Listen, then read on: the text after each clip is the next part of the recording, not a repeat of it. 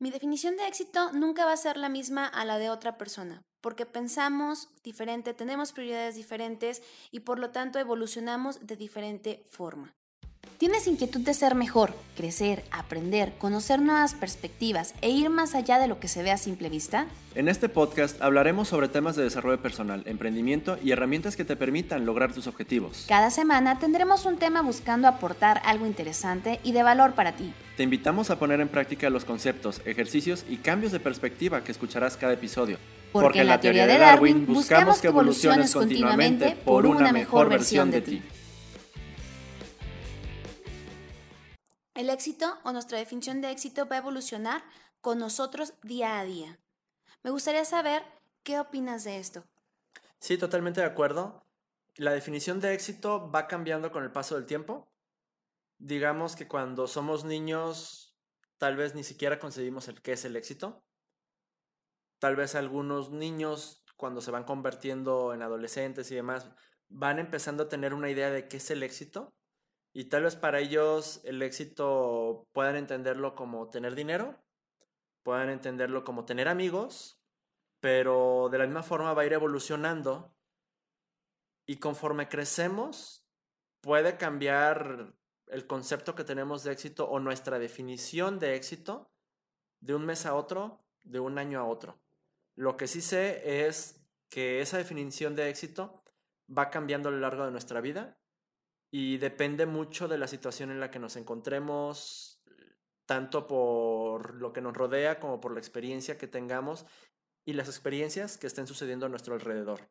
De la misma forma es lógico que si nuestra definición de éxito va cambiando con el tiempo, no va a ser la misma definición que la de otras personas. No, por supuesto que no, eso que mencionabas, la percepción, las experiencias, las vivencias que tenemos.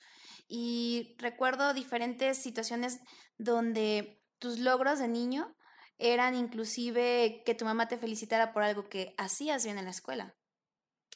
Totalmente. Y me encantó ese ejemplo que diste. Para un niño pequeño, digamos, que está incluso en kinder, el hecho de salir en un recital, el hecho de salir en un pequeño bailable y que sus papás lo feliciten, es éxito.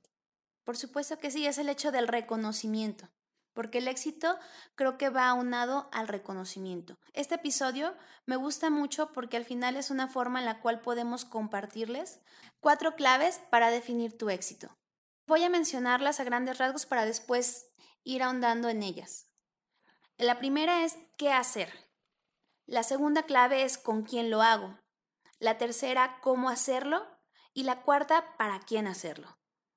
Empezando con el primer punto, ¿qué hacer? es muy importante que tengamos identificado cuál es mi valor o cuáles son mis valores base. Va a ser aquel que va a regir mis acciones, mis movimientos, cómo voy a tomar mis decisiones. Ese valor base bien puede ser la integridad, puede ser la excelencia, puede ser la pulcritud, puede ser... La honestidad, puede ser inclusive la coherencia con que nuestras acciones definen nuestras decisiones. O sea, porque si se ponen a pensar, y volvemos al ejemplo del niño, si yo tengo muchos dulces y mi mamá me dice no los comas, y me como uno y le miento, entonces en función a qué valores empiezo a tomar esas decisiones para poder conseguir mi éxito. O y todo va desde chicos, o sea, la, la formación que vamos teniendo para ser lo que somos el día de hoy. Algo muy importante es que si bien de chicos no identificamos qué valores ponemos en práctica, a partir de lo que veamos en este episodio, vale la pena que lo cuestionemos y que lo definamos conscientemente. Que no sea algo que suceda al azar, algo que suceda solamente porque pasó, sino que sea tomado en base a una decisión. Y el valor base puede ser uno, pueden ser varios.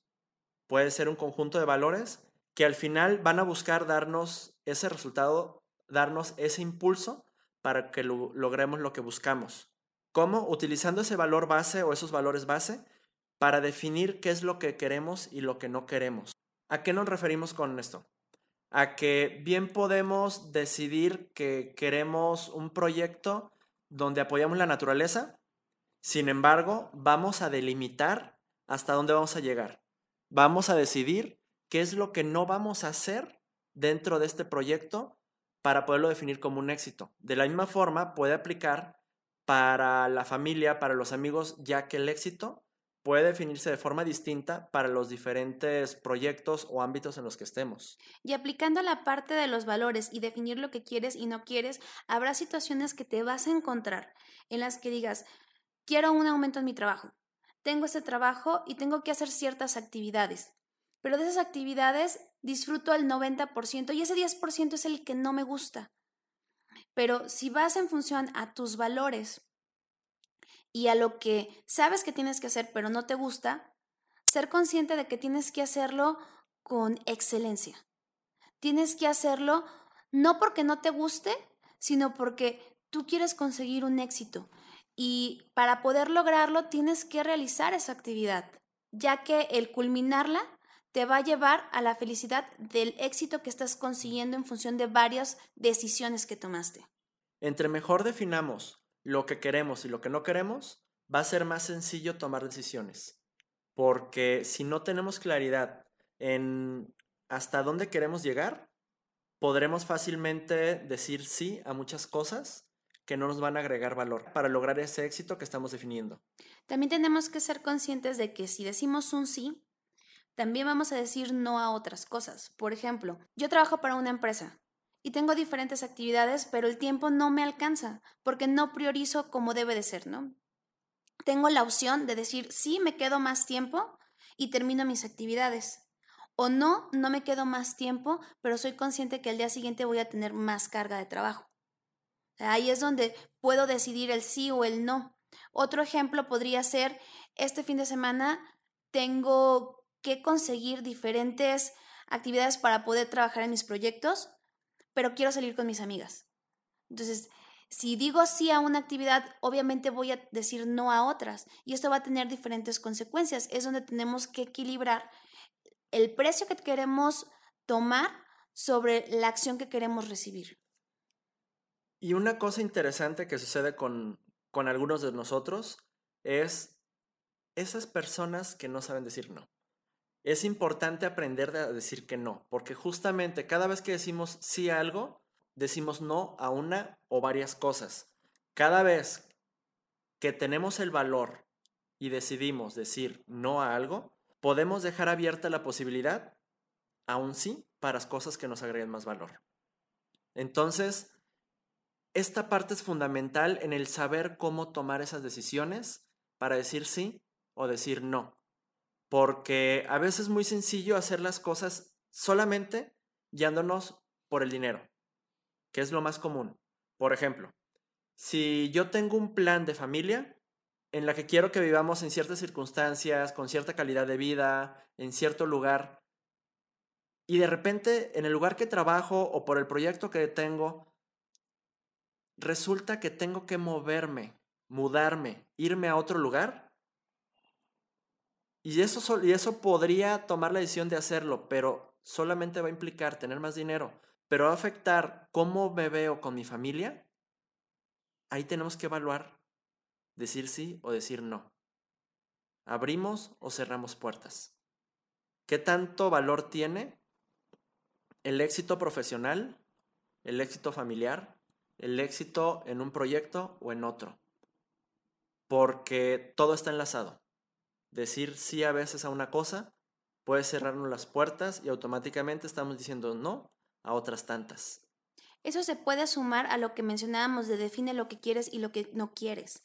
Porque si sabemos lo que queremos, pero no somos conscientes de las consecuencias que va a traer y no sabemos decir que no, nos podemos meter en un chaleco de 11 varas del cual no podamos salir a tiempo, porque a veces la parte económica es tan atractiva que nos olvidamos de las cosas cálidas o de los valores base que nos hacen ser quienes somos realmente. Y ahí vamos a otro punto que es evaluar si realmente las decisiones que estamos tomando nos traen a futuro las cosas que nosotros realmente esperamos al haber tomado esas decisiones. Y hablando de evaluar para lo que nos va a regresar, justamente hay un concepto que es el retorno de inversión.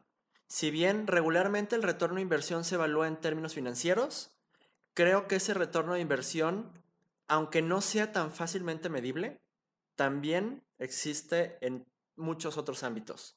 Hablando del mismo ejemplo de la familia. Una acción que yo emprenda, ¿cuál va a ser mi retorno de inversión hacia mi familia? ¿Cómo se va a traducir en cosas que van a abonar, agregar valor hacia mí, hacia mi familia y hacia el concepto que tengo de éxito hacia esta? Es muy interesante porque recientemente decían, ¿para qué quieren tener hijos si no tienen tiempo de atenderlos? O sea, y ahí es donde vas a la parte de tus decisiones, la parte de si tomas tus acciones en función del dinero o qué es lo que define lo que estás haciendo. Entonces, resumiendo este punto, ¿qué hacer? En qué hacer es definir qué sí, qué no. Decidir, decir sí y decir no. No hacer solamente las cosas por dinero y siempre buscar evaluar en términos de beneficio, en términos de retorno de inversión. Dicho de otra forma, esto qué tanto valor me agrega para lograr el objetivo que tengo, para poder lograr o acercarme a esa visualización, ese concepto que tengo de éxito en el ámbito que sea. Pasando al punto número dos, ¿con quién lo hago? Es muy importante, si puedes elegir a tu equipo de trabajo, elígelo de una forma cautelosa. Elígelo de una forma en la que sepas que van a tener una misma visión que tú o por lo menos lo más parecido. Porque al final, las personas con las que tú trabajes son las que te van a sumar o te van a restar en cada una de las actividades para poder lograr tu éxito. No importa el plan si la gente no es la adecuada. ¿Por qué? Porque esta no te va a sumar, no te va a decir de forma sincera cómo pueden crecer juntos para poder lograr el éxito. Y respecto a ese punto, no importa qué tan buen líder seas, puedes lograr que tu equipo tome el camino que tú quieres. Sin embargo, el esfuerzo que vas a dedicar puede ser muy grande. El tiempo que vas a tener que dedicarle te va obviamente a hacer más lento tu proceso para llegar a tu objetivo. Y ahí es en donde cobra vital importancia, si quieres tener resultados más rápido, buscar un equipo que realmente esté alineado con tus valores, con los valores que tú estás definiendo como parte de tu éxito. Porque si las personas están alineadas contigo en los valores, en la forma de ver las cosas, va a ser mucho menos lo que vas a tener que permear hacia ellos, porque tú ya vas a estar con ellos de alguna forma en la misma sintonía. Entonces, lo que va a suceder es, es como en un ejemplo que escuché el otro día. Si tú buscas gente en tu equipo que tenga ciertos valores, no busques meterle los valores a fuerzas. No busques que las personas tengan valores que originalmente no tienen. Busca personas y contrata personas que ya tengan los valores que tú buscas que tu empresa tenga. Una frase que escuchaba recientemente en mi trabajo es donde dicen que ya no están yendo tanto por las habilidades duras, sino por las habilidades blandas.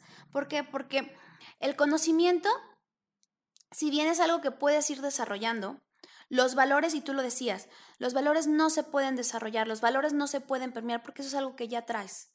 Por lo tanto, yo puedo tener y elegir conscientemente a mi equipo de trabajo. Y este no tendría necesariamente todas las habilidades que yo estoy exigiendo para que me acompañen a lograr mi éxito, pero sé que tienen toda la disposición, todo el compromiso, toda la visión para poder prepararse en conjunto conmigo y a pesar de que no vayamos al mismo ritmo, sé que puedo poner una pausa, desarrollar a mi equipo, darle las herramientas, porque yo sé que a largo plazo va a sumarme para poder conseguir el éxito que yo estoy buscando. Exactamente. Lo podremos decir como elige intencionalmente. ¿Qué es elegir intencionalmente? Tener claridad de qué es lo que buscamos, cuál es el perfil que buscamos y en base a eso hacer todo el trabajo que se tenga que hacer para lograrlo. Si bien no el 100% del tiempo vamos a acertar, si bien podemos equivocarnos y contratar a alguien o, o acercarnos a alguien que no va alineado aunque inicialmente parecía estarlo, es parte del proceso. Toda la vida vamos a encontrarnos con gente que pensamos que es la adecuada, pero resulta no siéndola. Y, y lo más importante es tener claro la importancia de esto, porque si al final no elegimos intencionalmente y terminamos seleccionando a alguien para nuestro grupo de amigos, para un proyecto, para cualquier cosa en la que estemos definiendo el éxito y no es la correcta, puede tener un impacto sumamente negativo. Ahí eso tenemos que tener la madurez para poder decir, eres bueno, pero no vas enfocado a lo que yo quiero. Y si bien nos tardamos en identificarlo, cuando lo identificamos tenemos que tomar una decisión rápida. Eso no quiere decir, en el ejemplo de los amigos, que la amistad se acabe. Es simplemente no vamos alineados a un mismo objetivo.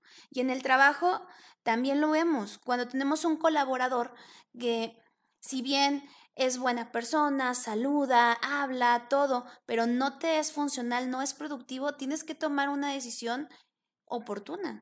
No decir, tengo mis tres meses de prueba, paso mis tres meses de prueba y resulta que al mes seis es que nunca funcionaste. No. Es decir, como equipo de trabajo, no me estás sumando y decirlo en el momento, en tanto personal como laboralmente. Es correcto, porque el impacto, porque el impacto en el equipo puede ser tanto en cuestión psicológica, si es una persona que no está alineada en la mentalidad que tiene el resto del equipo y que tú buscas que tenga tu equipo para lograr el éxito que buscas, simple y sencillamente no va a haber clic, va a haber conflictos y el impacto psicológico, como lo dije, puede ser muy fuerte. De la misma forma, el nivel de energía que se maneja en el equipo, si es una persona que va en contraposición, tanto por el nivel de, energía que maneje como por, la, por el tipo de ideologías que tiene, que va en contra del resto del equipo, simplemente te puede llevar hacia abajo el nivel de energía y todo lo que sucede. Más allá de eso, lo que uno busca al tener un, equipo, al rodearse de personas que estén alineados en esos valores base y en ese qué hacer y qué no hacer, es el generar una sinergia. No, y esa sinergia, viéndolo ya de la persona que tiene la misma visión, te va a ayudar a aportar nuevas ideas, a ver cosas que no veías, a tener un, una conexión que te ayude a sumar más que restar. Dejando claro, la sinergia regularmente se define como 1 más 1 no es igual a 2. ¿Qué quiere decir eso? Que cuando dos o más personas se unen, pueden sacar muchas más ideas, mucho más trabajo que esa cantidad de personas que, que se reunieron. La sinergia no es el sumar, es el multiplicar. Y eso es lo que buscamos en un equipo de trabajo, eso es lo que buscamos cuando nos reunimos con amigos, eso es lo que buscamos cuando hacemos una familia. Así que, si resumiera en este punto de con quién lo hago, diría, contrata leto, despide rápido. Sin embargo, no quiero ser determinante en esto o, o ser cortante. Contrata lento es tomémonos el tiempo para definir cuál es el perfil de la gente que queremos. Tomémonos el tiempo para buscar a las personas un tiempo debidamente medido. No se trata de buscar una eternidad hasta que la persona perfecta llegue. Hay que poner un tiempo definido y si no funciona, bueno, no en despedir inmediatamente a la primera. Yo sí creo en dar segundas oportunidades y ahí es en donde todos nos podemos equivocar. Yo me he equivocado y he agradecido infinitamente las oportunidades que me han dado. Sin embargo, ahí es importante reaccionar o tomar la batuta al orientar a estas personas en decir, ¿sabes qué? Esto va, esto no va, esta es la forma en que puedes hacerlo. Si después de esto la persona sigue sin reaccionar, sigue sin hacer las cosas correctamente, sí, tal vez será triste, tal vez se nos hará el corazón de pollo, como decimos en México, pero es tomar la decisión. Tomar la decisión de que esa persona no va en nuestra vida. Si es incluso algún amigo, no se trata de dejar de ser amigos, como decías Yuri, pero sí de definir esto no me está agregando valor para lo que yo busco. Seguimos siendo amigos, tienes todo mi apoyo siempre, sin embargo, vamos a limitar el tiempo de exposición a esa gente. Por supuesto que sí, o sea, el tomar decisiones no determina que se acabe una relación de amistad, sí determina que se tiene que hacer un cambio para poder lograr las cosas que quieres hacer, cumplir tus objetivos y no detenerte. Pasando a otro de los puntos, ¿cómo hacerlo? ¿Cómo lograr nuestro éxito. El resultado de nuestro trabajo es la expresión de lo que realmente somos nosotros. ¿Qué calidad queremos darle a nuestro trabajo? ¿Cómo, queremos que otros vean nuestro trabajo? Porque esa es la impresión o la primera impresión que se van a llevar otros de nosotros. Y sí, justamente de la misma forma, es si yo soy el líder del proyecto, si yo soy, tengo un cierto rol de liderazgo en el trabajo, ¿cómo es que yo voy a permear hacia mi equipo? Yo no puedo exigir ciertos valores en mi equipo. No puedo buscar cierto nivel de personas en mi equipo si yo no estoy manejando ese mismo estándar, si yo no estoy cumpliendo con eso mismo. Se predica con el ejemplo, bien dicen. Así que es sumamente importante que e, esa frase que dijiste, tu trabajo es la expresión de quién eres, que expresemos quiénes somos a través de nuestras acciones, porque esas acciones son las que van a poner el ritmo en el resto del equipo. De alguna forma, nosotros obtenemos lo que, toleramos. Si nosotros nos mostramos siendo flojos, no dando la calidad de trabajo que buscaríamos de otras personas, de la misma forma, estamos tolerando que otras personas hagan lo mismo. Efectivamente, tú como líder tienes que dar el ejemplo. Y lo decías hace un momento. Y lo, y lo vemos, y lo vemos en nuestro trabajo o en la vida y lo vemos en nuestras casas, con nuestra familia, con nuestros padres, cuando estos buscan el comer juntos en la mesa, cuando estos buscan que tú llegues temprano a la escuela, son cosas que se van permeando en tu vida. Si tú ves que ellos lo haces como niño, tú buscas la forma de, ah, es que tengo que hacerlo porque mis papás lo hacen. Pero si en cambio tú ves que ellos no comen contigo o algo, tú tampoco lo vas buscando conforme vas creciendo. Y volviendo a la parte del trabajo, si tú ves que tu jefe siempre llega temprano, siempre cumple con sus actividades, tú como trabajador, ¿con qué cara vas a llegar tarde? Porque al final, tanto él como tú tienen un horario de trabajo.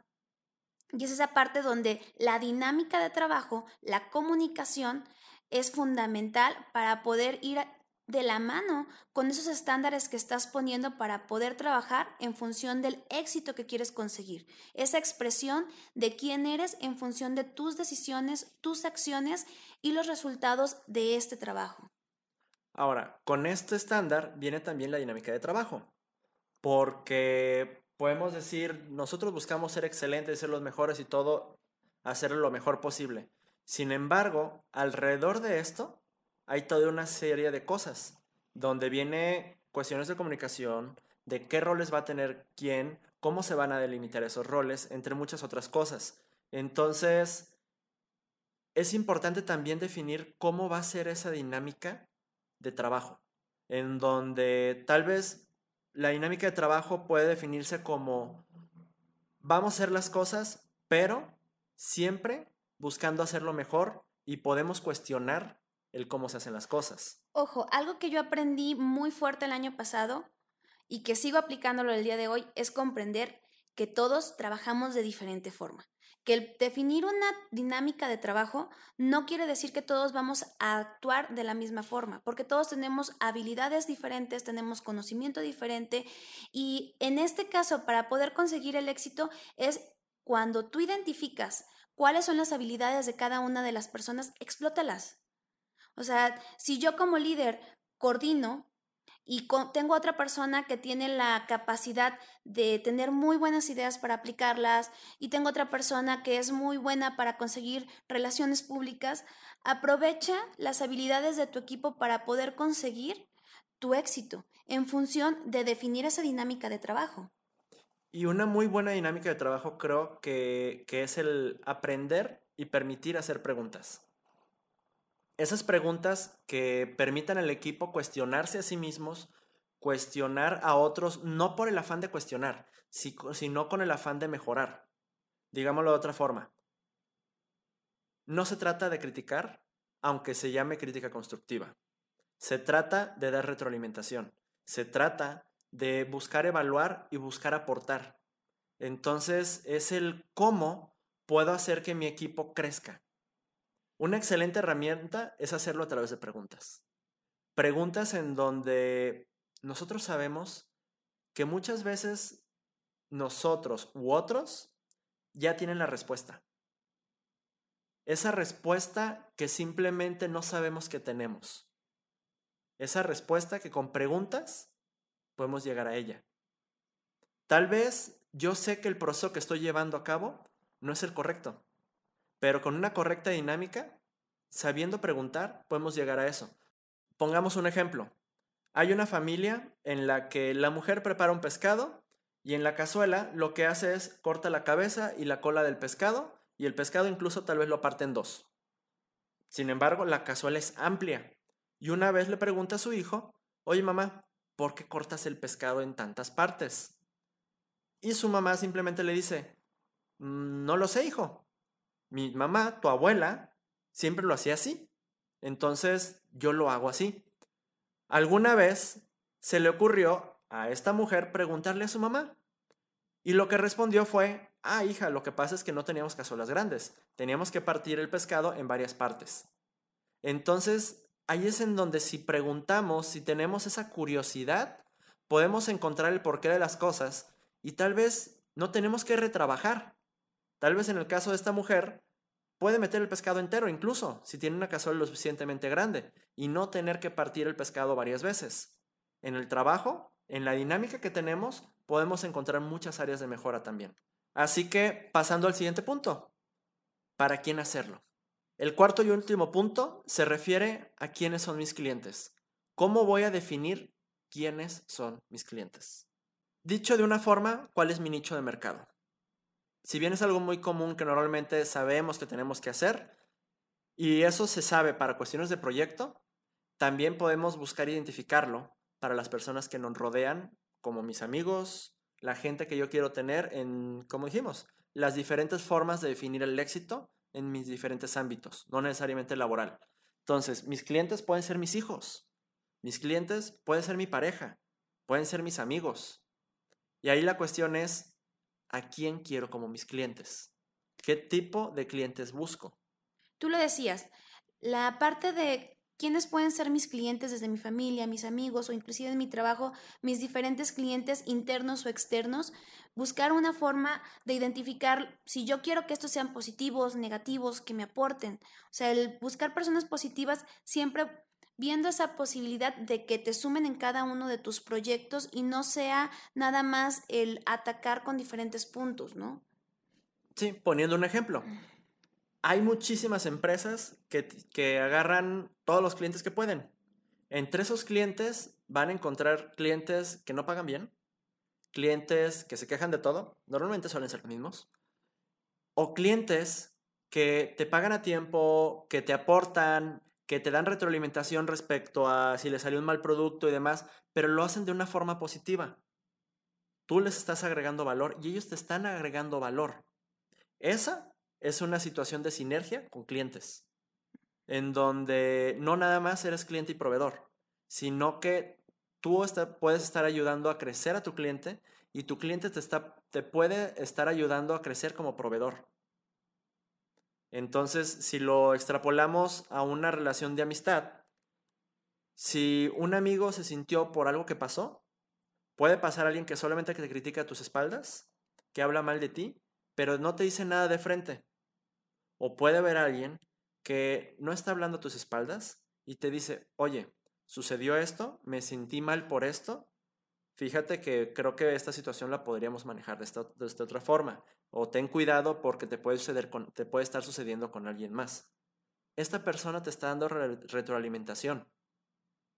Y esto lo puede hacer tanto un cliente como tal en un negocio, como un amigo, como una pareja o incluso correctamente manejado, hasta tus hijos te pueden dar retroalimentación. Y aquí es donde tenemos que tener la apertura que si bien esta retroalimentación no siempre va a ser bien intencionada, tenemos que buscar la forma positiva en función de lo que queremos lograr. Y que la calidad de los clientes, que si bien son negativos, siempre van a sumarnos de una u otra forma. Sí, y nosotros tenemos también la posibilidad, no siempre, a veces necesitamos a esos clientes, pero puede haber un punto en el que nosotros decidamos si a estos clientes les vamos a seguir atendiendo o no. Si a estos clientes tal vez incluso, tal vez no dejar de darles el servicio, pero tal vez sí limitarnos y poder hacer segmentación de clientes. ¿Qué quiere decir esto? No atiendes igual a un cliente que te compra una cantidad mínima que a alguien que te compra de forma abundante. No atiendes igual a un cliente que te trata bien que a un cliente que no te trata bien.